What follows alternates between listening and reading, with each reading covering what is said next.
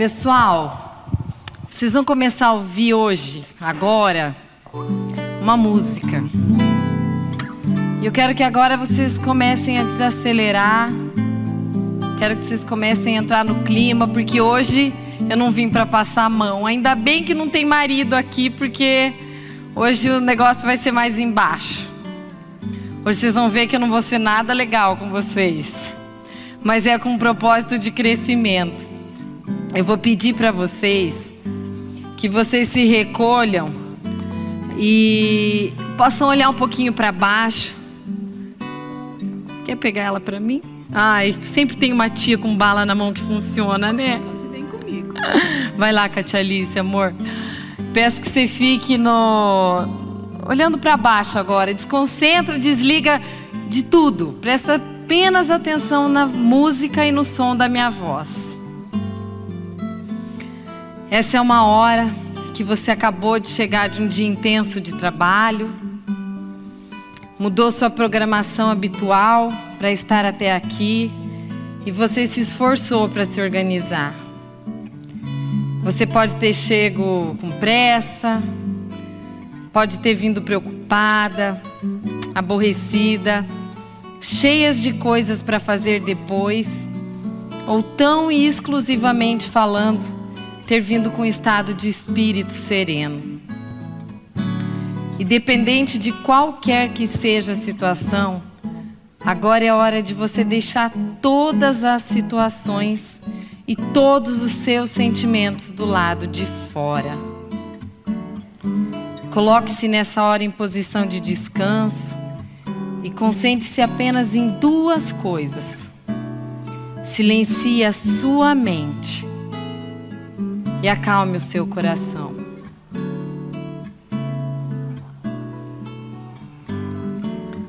Hoje nós falaremos de crítica no relacionamento afetivo.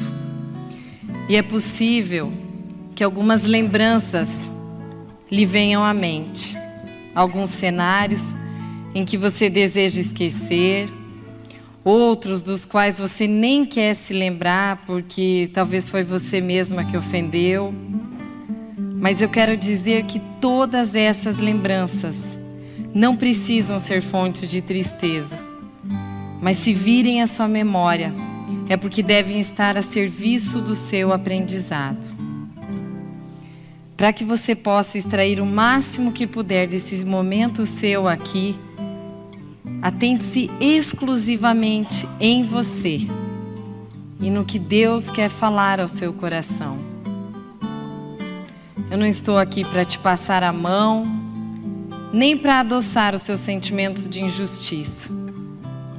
Aqui e agora é hora de você se abrir para um tratamento das suas emoções. Todo relacionamento pode ser fonte de crescimento Muitas vezes, o seu companheiro é usado como instrumento para melhorar em você suas piores características. É difícil de acreditar, mas às vezes as críticas são sinais de proteção. Outras vezes, elas podem esconder medos e fragilidades do seu cônjuge, que justamente por causa disso ele usa palavras ácidas que podem ferir seu coração e machucar sua identidade. Mas, independente de qual seja a situação, este é o momento onde você pode abrir o seu coração para ser instruída por Deus, agir de maneira sábia e coerente. Basta apenas você estar com o coração disponível e com uma mente aberta. Pode abrir teus olhos. Estão mais desaceleradas. Aqui vocês podem. Aqui a gente pode tudo. Que aqui a gente não precisa ser perfeita. Bem, o assunto é crítica. Só que eu não vou falar aquelas coisas basiquinhas que a gente ouve às vezes quando você vai numa palestra, né? Tipo, como lidar com críticas, porque eu acho que não é fácil lidar com elas é, estratégias de como lidar, coisas assim, acho que vocês podem ouvir isso em outro lugar.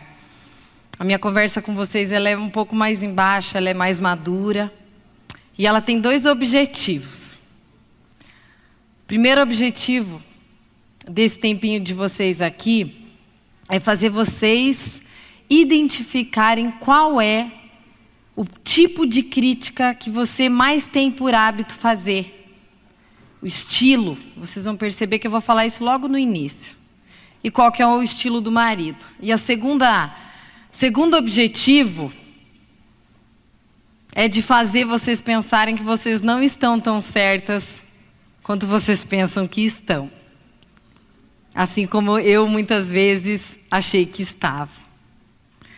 E quando eu pensei sobre esse assunto, eu falo para vocês assim que eu parei, pensei, pensei mesmo, eu falei assim, nossa, em 15 anos assim, né, atendendo casal, o que que eu o que que eu percebo? E aí eu pensei em algumas coisas, por exemplo, a primeira delas é que eu acho que a pessoa que fica criticando, criticando, criticando, ela acaba gerando um sentimento de dívida naquele que recebe a crítica. E eu acho que com o tempo isso cria uma distância emocional, porque a pessoa vai querer, ela chega de, cansa, de provar, ela, ela cansa de provar que ela não é aquilo que você está dizendo que ela é, sabe? E eu acho que se ela é feita de uma forma inadequada, às vezes pode passar uma ideia de superioridade. Eu acho que a gente precisa ter muita humildade para poder falar. E nós precisamos ter muita humildade para poder receber. E eu confesso que falar sobre esse assunto para mim, eu falo muito pouco sobre esse assunto. Vocês vão ver que falar sobre casais não é uma coisa que eu falo muito, apesar de eu ser especialista na área, porque eu acho que a gente tem um universo enorme, uma realidade gigante. Você corre o risco de ser injusto com aqueles que às vezes vivem situações bem delicadas, assim, sabe? Mas eu acho que com o tempo a gente tem acesso a uma série de recursos e de técnicas. Só que quando você está ali no consultório, chega uma hora que você começa a ver assim, ó, isso aqui funciona, isso aqui é super legal, mas só dá certo lá nos Estados Unidos.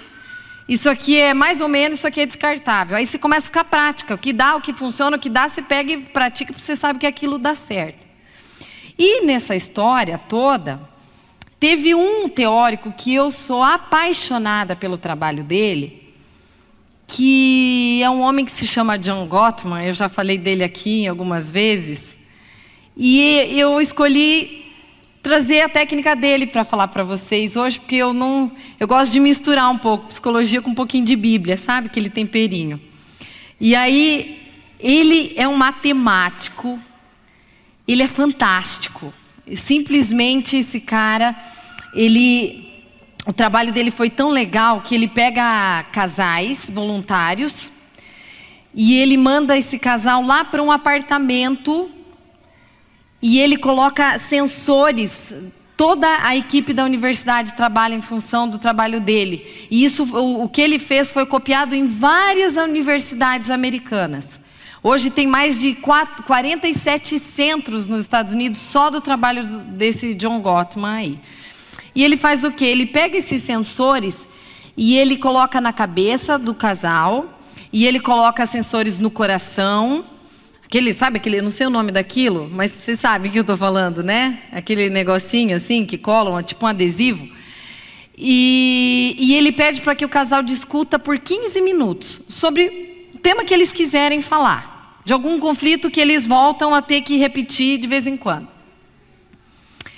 Ele concluiu, depois de 30 anos de pesquisa, aquilo que eu disse aqui, num, acho que na quarta palestra, que ele fala assim: que os primeiros três minutos de uma briga definem como vai ser o final dela.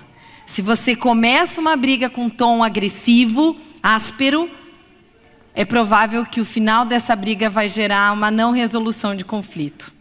Se o teu tom é ameno, o final pode ser com um prognóstico melhor. E ele falou que durante esses 30 anos, ele percebeu que tem quatro coisas que os casais usam, que são as coisas mais comuns que ele viu e que são as que machucam demais. E são essas que eu quero dividir com vocês em sete minutos apenas, porque eu falando, eu quero que vocês comecem a identificar qual é a que vocês executam na vida de vocês, tá? As quatro paredes. E ele diz o seguinte: primeira delas é a questão que ele define: o que, que é crítica? Ele ressalta muito a importância da gente aprender fazer diferença entre uma crítica e uma queixa. Quando você critica, que é uma coisa, uma forma negativa de se comunicar, você geralmente vai criticar a identidade, você vai criticar é, você vai criticar a pessoa que está falando aquilo. E, e quando você dá uma queixa, é quando você fala do comportamento dela. Então, vou dar um exemplo tá? Para ficar prático. Se você pedir para o teu marido lá, amor, você traz lá é, pão para casa hoje de noite, aí ele chega e esquece. Vou dar um exemplo. O que é uma crítica? Aí você chega e fala assim: Poxa, amor, já falei mil vezes, tá louco? Você nunca lembra. Ou oh, nunca. Tá vendo como é uma hipérbole assim? Aquilo fica intenso. Gente, homem detesta que a gente fale nunca ou sempre. Vocês perceberam? Aí, o que, que é uma queixa? Quando você fala, poxa, amor, você esqueceu de novo? Eu estou falando do comportamento, eu não estou agredindo a pessoa. Eu não estou chamando ela de esquecida. Ou um outro exemplo assim, vai ter uma janta lá na tua casa, ou vocês vão programar alguma coisa, que ele liga para você e avisa, ó, oh, nós vamos fazer tal coisa. Aí o que você olha, o que, que seria uma queixa? Você fala assim, ah, amor, poxa, você não me avisou. Ó, oh, em cima da hora você quer fazer, né, uma janta? Poxa, não, não dá. E uma crítica. Ah, viu? Eu sou sempre a última a saber. Viu? Eu não sou prioridade, porque se eu fosse prioridade você já teria me avisado. Isso é uma crítica. Você sempre me deixa por último. Aquilo cresce na pessoa. Então, esse é o primeiro perfil do que ele fala. A gente precisa monitorar a questão de falar. A segunda coisa que ele diz é que, e eu falo para vocês, essa que eu sinto quando eu estou com um casal na minha frente, que eu sinto que mais machuca os homens, é o desrespeito, a ironia. A gente acha que não desrespeita, né? Ou a gente acha que não age com ironia. O, John Gottman ele explica o seguinte: você quer ver um sinal de ironia? É quando o teu marido está falando e você olha para a cara dele e faz assim, ó. Aham. Tá, fala, fala, tô te ouvindo. Aham. Uhum. Ó meu pé. Ó meu pé. Ah, tá bom. Ah, você já falou isso mais de mil vezes. Estão vendo meu, ver, meu não verbal? O que, que eu estou transmitindo para quem está ouvindo? A mulher ela é muito expressiva. E, gente, é verdade. Quando eu estou lá na frente com o casal, eu pergunto o que, que mais te fere na tua mulher. Eles falam assim para mim, Karine, quando ela, quando ela interrompe o que eu estou falando, ela não deixa eu chegar, ela não deixa eu terminar, concluir a frase. Ela olha para minha cara e fala assim, ah, aham, uh -huh. tipo assim, vira o olho para cima, sabe? E, e, e, passa uma sensação e eu me sinto desvalorizado. Daí eu me perco no que eu estou falando, porque ela, ela tá, ela tá me fazendo com que eu me sinta com que aquilo que eu estou sentindo não é valorizado. Olhem o cartaz. Gente, eu achei brilhante o cartaz que o Rodrigo fez. Vocês, quem olha aqui não se identificou? Pelo que a gente, a gente não vê o rosto, né? Mas se olhando aqui, você não bate o olho, você não dá a intenção que o marido está explicando para a mulher uma coisa que ela não está gostando. Como é que vocês sabem disso? Isso é um sinônimo de ironia, pro, segundo as teorias de John Gottman. Então você precisa ter atenção, porque se você está brava, a tua expressão de irritabilidade quando o cara está falando, e quando você não pega, bate o pé e fala, ah, tá bom, depois você termina esse assunto, aquilo, aquilo torna tenso. E o próprio Gottman falou assim, ó, depois de 30 anos de, de pesquisa, eu concluo que os casais que usam isso com muita frequência na, na hora de uma briga, eles têm mais propensão a ter gripe e resfriado. Se o teu marido está com muita gripe, muito resfriado, muito assim frequentemente, Ai, gente, dá uma olhadinha. E olha que esse, esse John Gottman é matemático, ele não é psicólogo, sabe? Mas é isso que eu acho que vale a pena a gente pegar. Tem um terceiro momento assim do que ele diz, é que ele fala que é a questão da defesa. Nós somos programadas e programados para que nós nos defendemos quando nos sentimos criticados ou atacados. E aí, esse terceiro momento, essa defesa, é quando o casal já entra no estágio assim, ó. Ele fala, ela rebate. Aí ele fala, ela rebate de novo. Aí ele vai lá e pega e fala alguma coisa que ofende, ela vai lá e retrocede, porque aquilo machucou ela.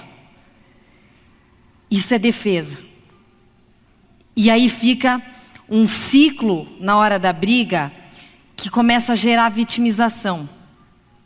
Eu já falei para você, eu já não, eu, viu? Você diz, nossa, tem uma coisa que é clássico numa briga de um casal que eu, até hoje eu nunca recebi ninguém lá na clínica que não falava isso. Karine, é, ela, ele diz para mim, ou eu digo para ela, alguma coisa assim, é, sim, você é certo, você é perfeito, né? Você tem todas as respostas. Isso é ou não é verdade? Sempre na, na briga de casal, sempre tem alguém que é aquele que é o certo, que, que é irritantemente perfeitinho e que não erra, ou erra menos do que a outra pessoa. E por ser, ah, pelo fato da gente se defender, às vezes a gente perde essa oportunidade da gente poder crescer quando você está nesse processo de, de atender a defesa. Agora, uma coisa que eu quero dizer como, como quem trabalha na área, gente, não existe vítima num relacionamento afetivo. Existem escolhas e existem contribuições. Você não precisa se sentir culpada, mas você precisa avaliar o que, que você está contribuindo para a situação não melhorar. Precisa. Mesmo que você olhe e fale assim, nossa, é aquela situação. Você não conhece meu marido para estar tá falando uma coisa dessas. Porque se você estivesse lá em casa e estivesse participando, você ia ver o que, que eu tenho lá que eu tenho que enfrentar todo dia. Como um ponto de crescimento no momento de terapia de graça. Não existem vítimas. E o quarto ponto que ele fala é o muro do silêncio. Esse aí é doído. O muro do silêncio, eu acho que é um dos piores. Porque é quando o casal já entrou num grau de incomunicabilidade. Os dois já estão super feridos. Nessa hora, um dos dois provavelmente se senta muito sozinho. E às vezes é, pode ter certeza que se o teu esposo ficou assim, pode ter certeza que houve um trauma emocional de alguma fala que você deu ou que ele deu para você. Quando a pessoa se fecha, quando realmente, sabe, o coraçãozinho se fechou, o silêncio faz parte, brigar já não faz diferença, aí é porque a coisa pegou. Aí não é hora de você estar tá certa, é hora de você voltar e ver aonde foi que a gente se perdeu. Às vezes você esses dias atrás me ligou uma pessoa falando, Karine, pelo amor de Deus, isso é uma dica que eu quero. Alguém aqui trabalha com aconselhamento? Pode levantar a mão.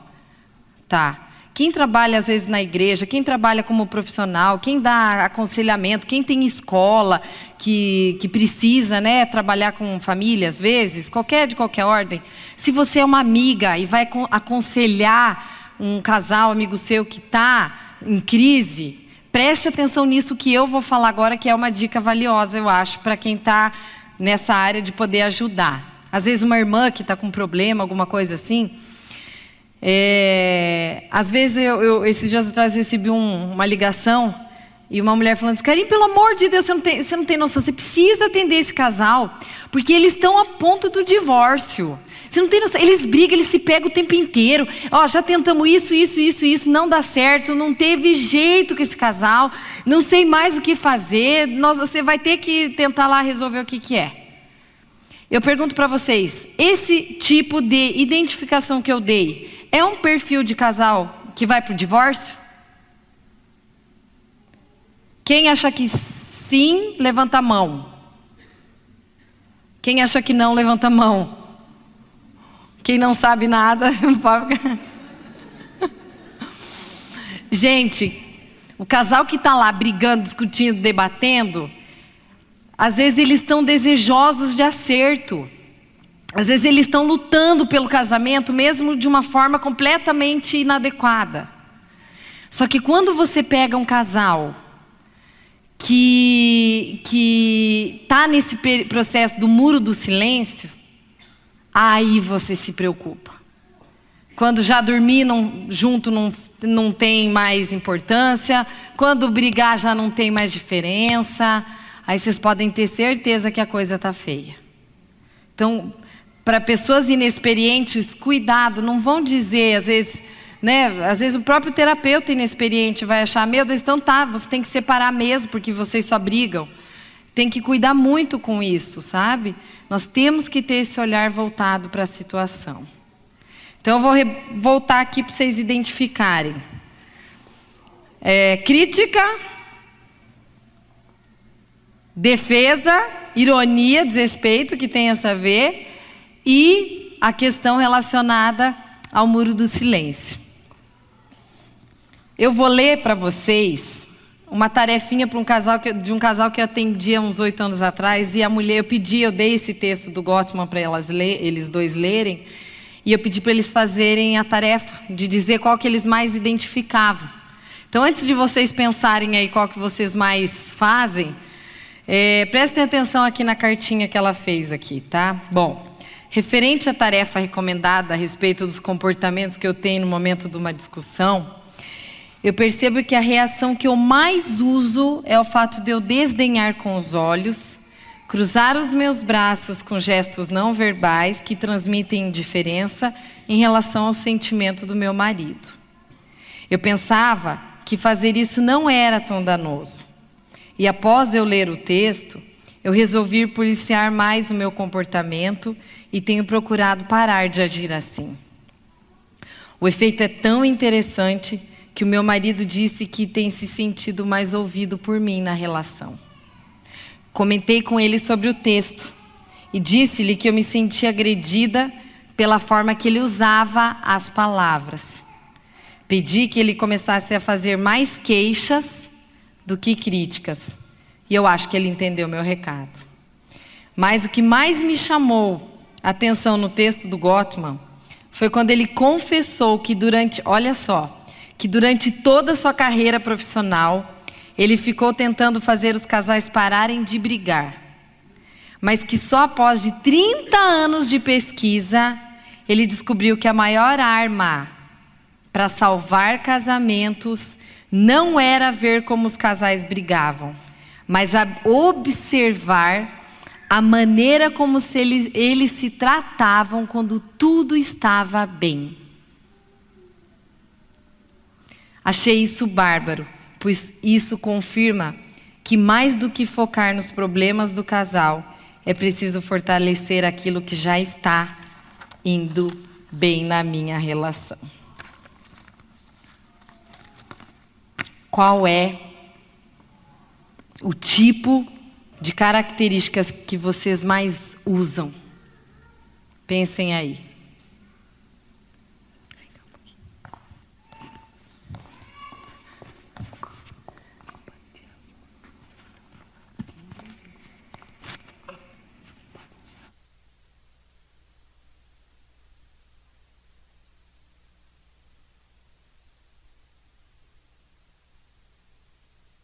Entendeu o que eu falei para ela. Bom, essa é a parte prática, teórica. Mas eu, eu, eu, tenho que falar a parte prática, porque vocês não vão entender a teórica, né? Eu gosto mais da prática, que é a parte que eu acho que tem mais a ver com o nosso dia. Tem um teórico da psicologia que eu amo, que ele fala assim, ele fala específico para terapeutas, ele diz assim, ó, você não pode levar ninguém a um lugar que você nunca foi. Então, como terapeuta, às vezes a gente se sente na obrigação de treinar o nosso autoconhecimento, de poder melhorar, né? De poder avançar. E eu quero contar para vocês algo que me fez pensar. Por isso que hoje eu não estou aqui para passar a mão em ninguém. Mas quando eu estava com a minha primeira filhinha em casa, que ela era bebezinha, que daí eu não, não ia trabalhar, eu tirava proveito de nos momentos que ela estava dormindo, eu tirava proveito. Foi onde eu descobri a Bíblia, porque eu até lá não tinha nem noção de que que falava lá dentro. E eu me apaixonei pelo livro de Provérbios. Quem sabe, quem vem aqui sempre percebe que eu sempre falo de Provérbios, porque eu, eu realmente amo. E eu estava bem naquele momento da minha vida que eu falei: Deus, eu quero ser uma mulher sábia.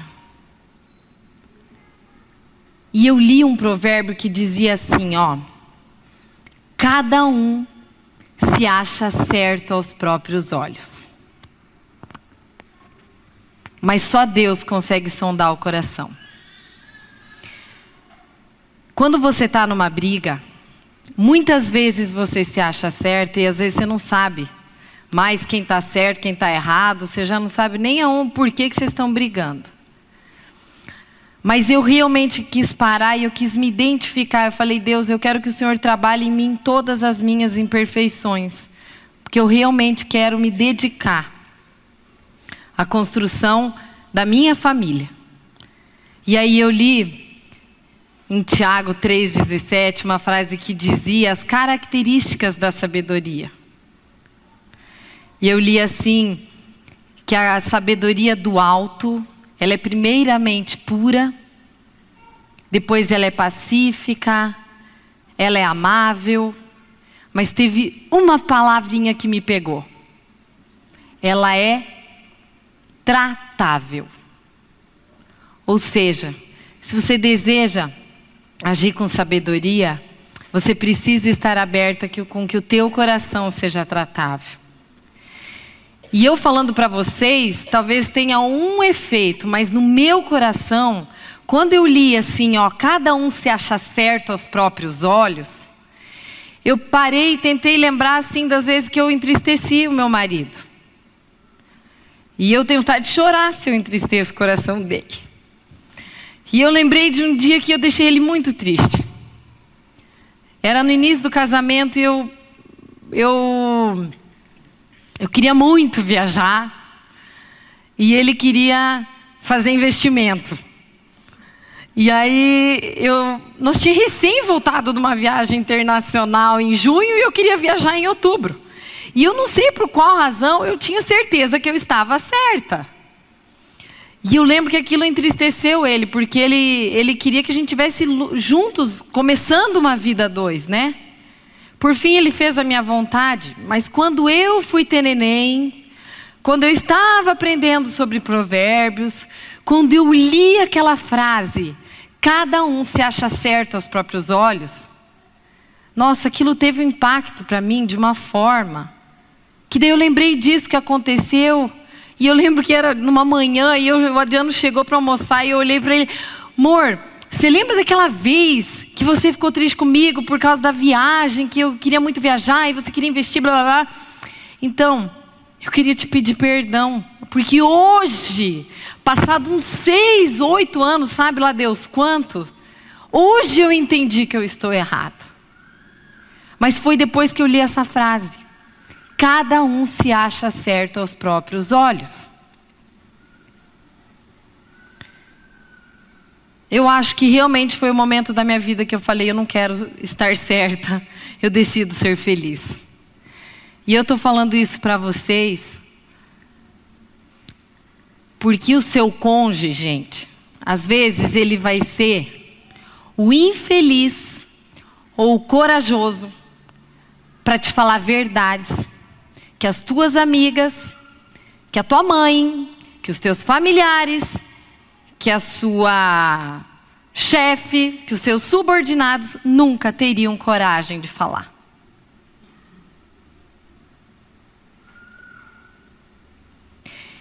Eu falo para vocês assim, Até eu vou, eu vou dar exemplo, que daí vocês vão entender o que eu quero dizer.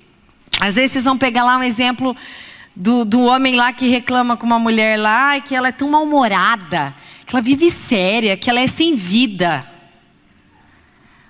E aconteceu, agora eu lembrei, eu estou falando para vocês, me veio na cabeça. Tinha um exemplo de uma mulher bem com esse perfil. Vivia nervosa, ela agitava o ambiente, assim, sabe?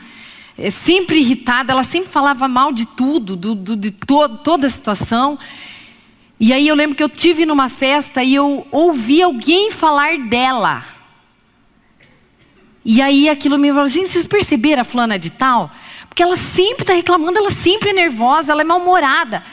E eu sabia o que estava acontecendo na vida pessoal dela. E eu falei, você veja, né? O marido está lá reclamando, mas na verdade todo mundo pensa isso da mulher, mas ela, ela acha que o problema é o marido que está falando isso, e por isso ela entende que está numa crise conjugal. Aí às vezes vem aquela mulher que é falante, cansativa, sabe? Aquela pessoa espaçosa.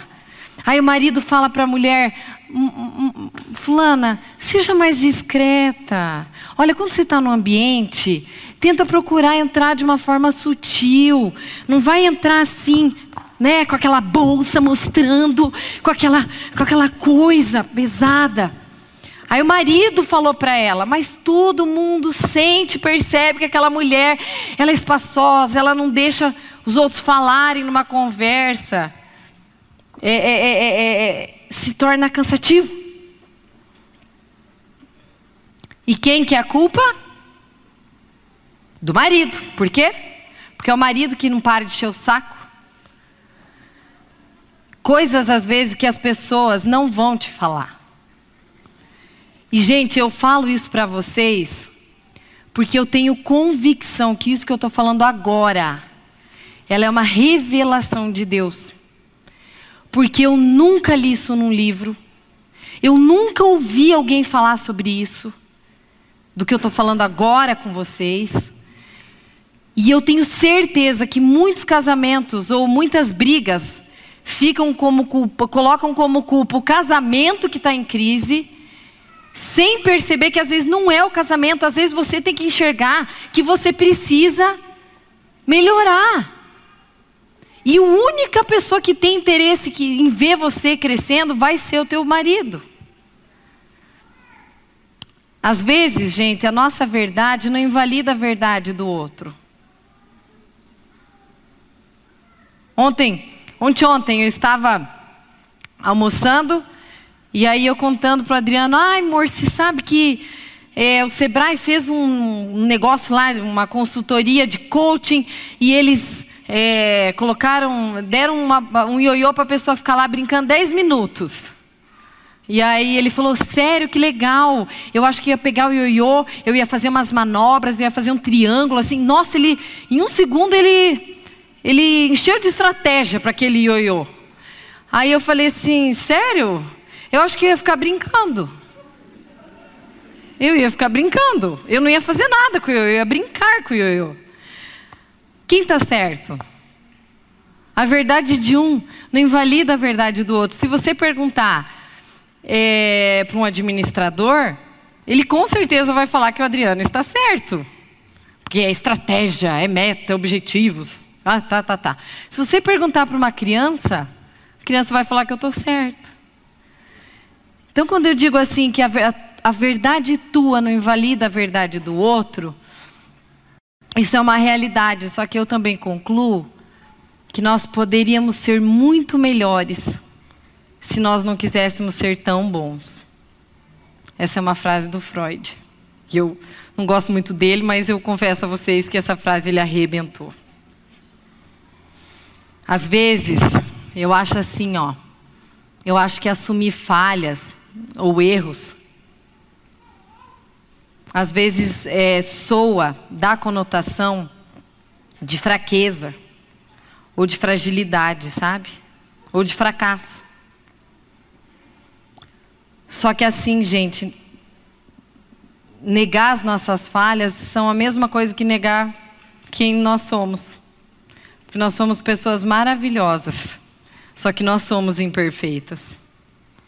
Concorde comigo? Mas a verdadeira pergunta que fica aqui é: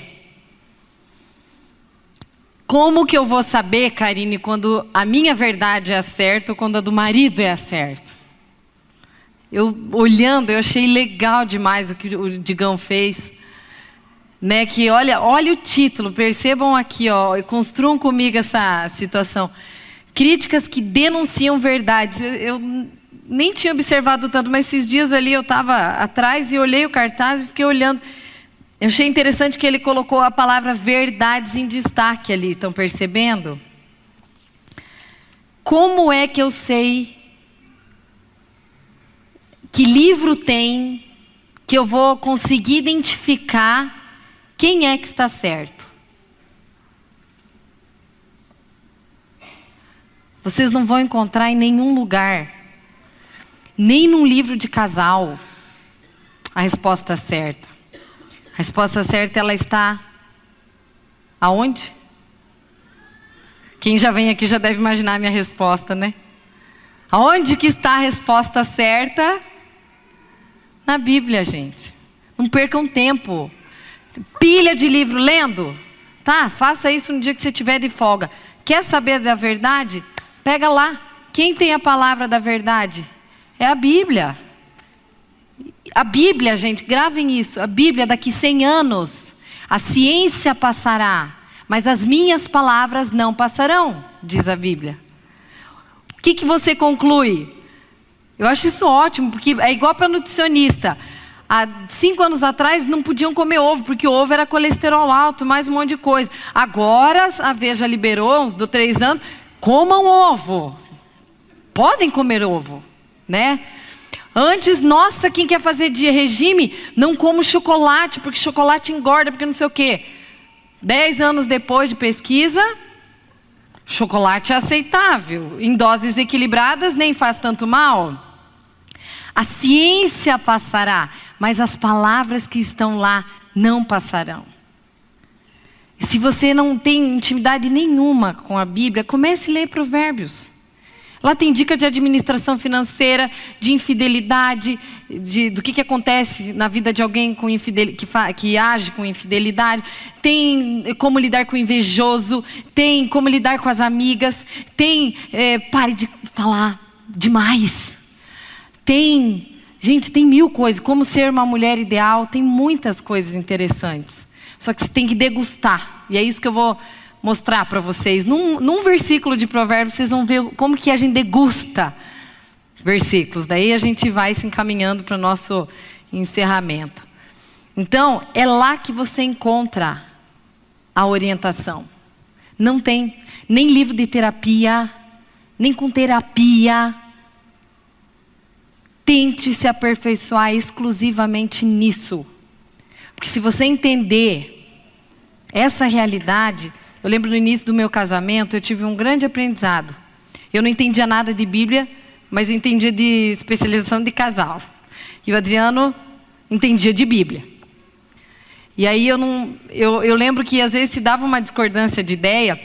Eu lembro que ele falava, não, tudo bem, vamos pensar e tal. Mas daí eu percebi que ele se recolhia ele ia para o quarto. Aí eu, ah, então tá, né, beleza. Daí ele fez isso umas vezes assim, ia para o quarto. Aí um dia eu pensei, eu vou pegar para saber o que, que ele está fazendo lá no quarto. Aí eu falei, será que ele está chorando? Será que ele está assistindo televisão? Não sei. Aí eu fui bem pé por pé. Para ele não me sentir, senão ia perder a situação. Falei, vou abrir a porta bem rápido. Porque se eu abrir devagar, se ele estiver fazendo alguma coisa, eu já vou, já vou, né, eu arquitetando. Ele já vai mudar do que ele está fazendo. Eu peguei, abri a porta rápido, olhei ele assim e falei: O que está fazendo? E eu via ele, muitas vezes sentado, com a Bíblia aberta, olhando para mim e falando assim: Eu estou tentando saber quem é que está certo. Desculpe. Amor, você está lá em cima, eu te agradeço. Por muitas vezes que eu tive errada. Eu vou dar um exemplo, gente. E eu acabei escolhendo o exemplo da maior queixa de, de maridos.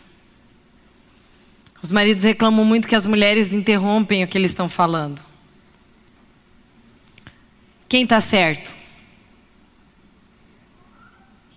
Se o marido está falando, ó, está te explicando o que, que é, quem está certo, você ou ele? Aí eles dizem realmente isso. Falam, Karine, eu estou falando no meio, daí eu me perco no que eu estou falando, porque ela vai lá, olha para minha cara e fala assim: viu, não é isso, você não falou assim, você falou assim, assim, assim. Mas daí eu, aquilo que eu estava falando corta no meio, acaba a conversa e aí eu já não sei nem mais o que, que eu estou conversando lá. Vamos saber quem é que está certo? Digão, você está com a, com a frase aí? Lê em voz alta comigo, gente. Como brincos e colares de ouro finíssimo, assim é aquela que se dispõe a ouvir. Quem está certa? Quem está usando um colar de ouro aí, hein? Você tá? Por favor, vem aqui até aqui. Está usando brinco de ouro também? Tá. Peguem um exemplo, gente. O que, que o ouro, vamos pegar um exemplo. O que, que o colar faz numa mulher? Ele embeleza, ele adorna, ele deixa a mulher mais bonita. Então, não é silicone que deixa a mulher mais bonita. Olha só. Aquela que se dispõe a ouvir, ela se torna bela, linda, agradável aos olhos. Mais do que aquela que fica o tempo inteiro falando, não deixando o outro falar, terminar e a coisa vai. Isso é muito lindo, não é? Não é à toa que Deus, obrigada, não é à toa que Deus nos compara com ouro Ouro puro, finíssimo. Finíssimo, deu até uma ênfase no, na, na beleza da joia. Não é aquela joia grotesca, sabe? Aquela joia, às vezes, que está na moda. Exemplo, maxi colar. Aquilo, aquilo parece, me soa, me soa como algo grosso, mas eu não entendo muito de moda. Estou falando a beleza que há na pessoa que escuta é como colar de ouro finíssimo. Agora eu pergunto: como agir com sabedoria se eu sei que estou certa? Bom, em primeiro lugar, entendo o seguinte: eu não trouxe aqui, mas tem um provérbio que diz assim: aquela pessoa que ela é atenta para ouvir a repreensão, ela terá lugar permanente entre os sábios. E aquele que aceita a crítica, Deixa eu ver aqui. Aquele que aceita a crítica, olha só, terá duas vantagens: obterá conhecimento e receberá tratamento de honra. Quando seu marido falar, mesmo que às vezes você não concorde, pense assim: meu Deus, se eu me dispor a ouvir, eu receberei tratamento de honra. Mesmo que você ache que não venha da parte dele. Agora, como a gente estava falando, né? Às vezes tem marido grosso, estúpido em casa. Como que eu vou fazer? Né? Como é que eu ajo? Como é que eu vou ser cheia de sabedoria? Se a pessoa às vezes não ajuda ou se eu sei que aquilo que ela está fazendo não é certo. Eu vou pedir para alguém vir aqui na frente, que eu tenho duas frases aqui. Vamos vir, ó, tem uma mulher de brilho aqui, vem cá na minha frente, fazendo favor. Quero mostrar para vocês. Digão, você consegue, fazendo um favor, colocar outro, o outro provérbio? Eu quero que vocês leiam comigo em voz alta, porque eu quero que o cérebro de vocês arquive isso que eu vou falar. Obrigado. Vamos ler alto? Palavras ditas de forma agradável são como um favo de mel, doces para a alma e medicina para o corpo. Você está sendo medicina na tua casa? Vamos tentar discernir, vamos tentar esmiuçar, vamos degustar o que, que essa palavra quer dizer para a gente aqui. O que, que é médico? Pensa na palavra medicina. O que, que a medicina faz? Trabalha na arte da, da cura. O que mais? Trata as dores. Não é? Que mais? Cuida da. ajuda a diminuir inflamações. Sabe fazer diagnósticos vocês entendem? Quando eu estudei, eu estudo assim, ó. Quando eu vou lá ler provérbios, eu vejo medicina, doces para a alma e medicina para o corpo. Eu vou lá no, no Google e procuro palavra medicina. Aí eu extraio tudo que eu posso sair, extrair de medicina para eu entender a profundidade do que ele quer me ensinar aqui. Sabe? Ou seja, as tuas palavras têm que ser palavras de, da arte da cura. Tratar a inflamação. Se você está percebendo um diagnóstico de que alguma coisa no seu casamento não está legal, é hora de trabalhar com palavras medicinais. E como é que eu vou fazer isso? Aí eu quis mostrar aqui através de duas realidades. Você consegue fazer teu braço assim, retinho aqui? Imagine que tem duas estradas, tá? Imagine que as tuas palavras elas vão te conduzir ou a essa rota ou aquela. Uma delas é essa e a outra é essa.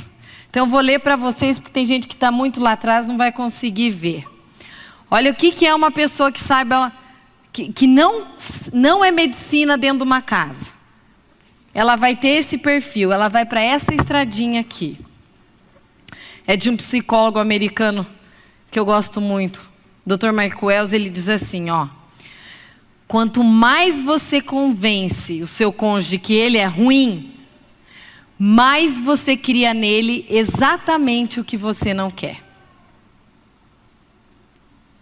Querem que eu repita? Quanto mais você convence o seu cônjuge que ele é ruim, mais você cria nele exatamente aquilo que você não quer. Essa é uma estrada que a tua vida vai ter se você não souber usar bem as palavras, ou não for agradável na forma de falar, ou entender que você pode usar palavras medicinais. Então você, mulher, por favor, não compare o teu marido com os amigos dele. Está entrando no coração de vocês essa palavra? A coisa pode sair aqui, ó, assim, tenha domínio da tua língua. Controle-se. Às vezes você vai chegar e falar assim, viu, você viu lá o fulano? Nossa, ele trata a fulana tão bem, né? Sabe o que, que ele deu de aniversário para ela? Um carro.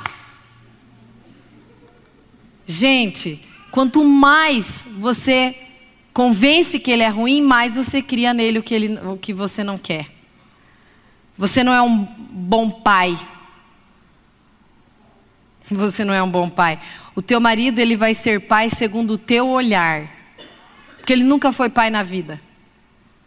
E aí você cria nele o que você não quer. Outra coisa, mulher. Não diga nunca para o teu marido que ele não é homem. Numa hora de briga ou de nervosismo teu. Você não sabe o quanto isso machuca e fere a identidade de uma pessoa que ouve isso aí. Isso é agressivo para o seu marido. Do contrário, você vai para outro lugar. Olha só, se você souber usar as palavras, olha que linda essa frase. Que é quem recebeu o convite, eu escrevi nela lá, né? A melhor maneira de despertar virtude em alguém é atribuir-lhe esta virtude. Não vou explicar porque eu acho que essa fase altamente, né, se auto-explica. A melhor maneira de despertar virtude em alguém é atribuir-lhe essa virtude. Obrigada. Então, para você ter um coração tratável, para você realmente avaliar de você não estar sendo certo aos próprios olhos, esteja procurando fazer esse tipo de reflexão, porque eu acho que isso concede graça no teu caminhar e leveza à sua vida. Para a gente estar tá encerrando, eu quero apresentar para vocês algumas personalidades aqui, porque essas se referem às pessoas e às mulheres que muitas vezes estão aqui e que estão realmente machucadas. Quando ele falar para você, xingar você, não acredite, porque não é assim como Deus te olha, sabe? Eu quero mostrar para vocês que essa é a linda. Essa é a linda. Ela é o per... provavelmente quem está ferido aqui vai se encaixar com um desses três aqui. A linda ela é uma mulher que ela foi feita para as alturas. Ela é alegre, ela é feliz, ela, ela, ela muda os ambientes que ela, que ela anda. Ela está sempre bem. E ela foi muito bem criada pelo pai dela. Eu vi. Só que ela se entregou para um homem que não autoriza com que ela voe. Então, todas as vezes que ela vai para voar, ele está lá, puxando. E ela vai de novo, ele está lá, está puxando. Isso aqui machuca. Isso aqui fere. E às vezes você se sente sozinho. Por ter que viver tipos de, de situações que às vezes fazem você se questionar. Essa daqui é a Janete. Janete, a esquecida. Ela é esquecida, gente. Ela. Vocês não têm noção, mas essa. O marido trabalha até altas horas, ele só se foca em trabalho. Ele, ela reclama com ele, pedindo para que ele chegue mais cedo, mas ele olha para a cara dela com cara de indiferença e fala que a reclamação dela é pura frescura. E para piorar ainda a situação, ela, ele, o marido, coloca a família dele em primeiro lugar, antes dela. Só que o que me chama a atenção na Janete é que ela, por mais que ela é esquecida e porque ele não rega as emoções dela, ela sempre se regenera. Só que a coitada morreu, ó. Mas até duas semanas atrás ela estava bem bonitinha. E eu achei tão lindo que eu via nela. Ela estava mortinha de um lado, mas nascia, tinha umas folhinhas que ela estava tentando viver, tentando trazer vida. Essa é uma mulher doce mas que também se questiona se é que vale a pena continuar numa vida que às vezes está tão sem significado para ela. E essa daqui é a Abigail. Nem parece, né? Mas essa ovelhinha aqui, gente, é o estilinho dela. Ela é uma mulher inteligente, sensata, bonita. O problema foi que ela casou com um homem grosso, o nome dele era Nabal. Grosso, insensato, teimoso. O cara não tratava mal os funcionários. E uma coisa que me chamava muita atenção em Abigail é que ela assumia a culpa, mas ela nunca denegria a imagem do marido perante ninguém. Se essa mulher fosse qualquer mulher, ela não teria conhecido e nem recebido um lugar de honra na Bíblia, porque ela consta na Bíblia, essa mulher. Rodrigo, se tem um som aí, porque nós estamos no final, aí eu acho que convém uma musiquinha, obrigada. Às vezes, às vezes você vai ser essa mulher. Vai ter momentos na tua vida, se não está tendo agora, que você às vezes pode se encontrar naqueles momentos da tua vida, naquele dia sozinha, que às vezes você está assim tão indefesa, sem ninguém para recorrer. Às vezes você está se sentindo ferida, traída, desprezada sem importância. E às vezes A tristeza te derruba de uma forma que você chega a pensar: eu não sou nada, não sou ninguém, não vou conseguir. Eu quero dizer para vocês que nós não podemos controlar o que as pessoas pensam sobre nós. Mas eu acredito que o casamento, ele pode ser um campo seguro para que nós possamos nos autorizar a sermos nós mesmos. Porque eu acho que isso impulsiona o casal para ir para frente.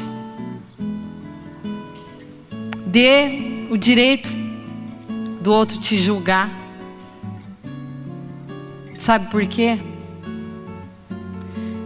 Porque você precisa aprender que as tuas a tua identidade não pode estar em pessoas. Quem precisa definir a tua identidade é Deus, e ele te olha como uma ovelha. Salmos diz que Deus nos olha como ovelhas. E às vezes teu marido xinga você e fala sua vaca. Ele te olha como ovelha. Deus te olha como uma ovelhinha, às vezes indefesa, machucada. E eu quero dizer que para as tuas emoções serem tratadas, é preciso você aprender a ser livre. Você precisa aprender a ser livre tanto das críticas quanto dos elogios.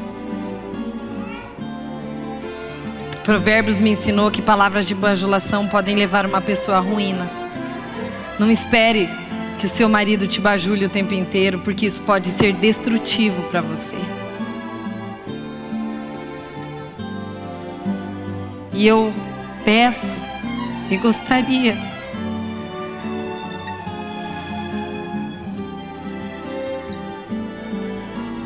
que assim como um dia eu pedi, Deus, eu desejo ser sábia.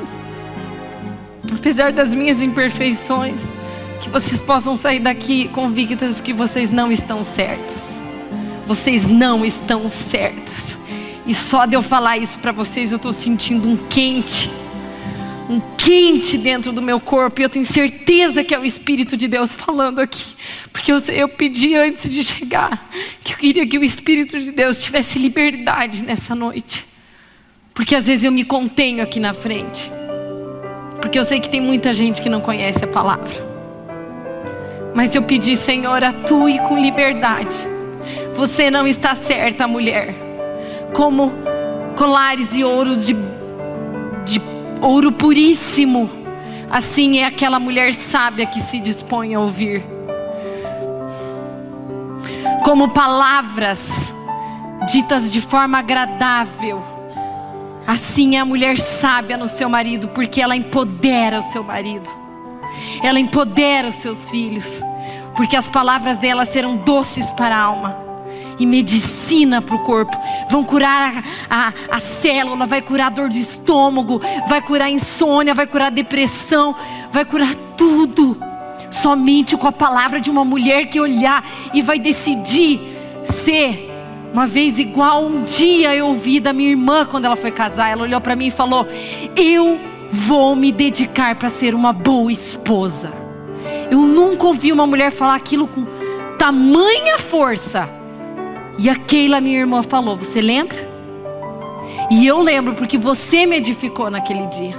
Eu quero ser essa mulher, você essa mulher e toda mulher que veio aqui hoje que Cascavel hoje estava cheio de eventos. Eu tenho convicção que você veio para você fazer diferença nessa cidade, a começar pelo teu universo, que é a tua casa.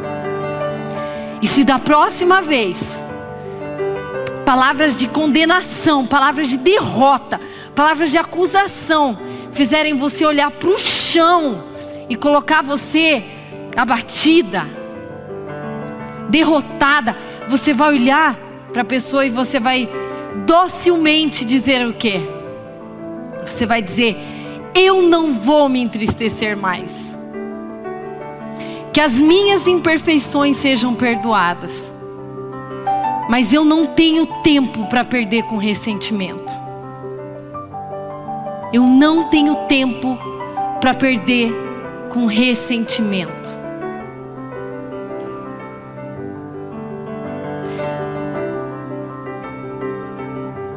Hoje será uma noite que cegas vão começar a abrir os olhos.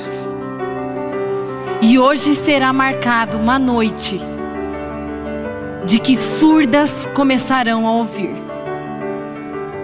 E toda cera do teu ouvido será retirado.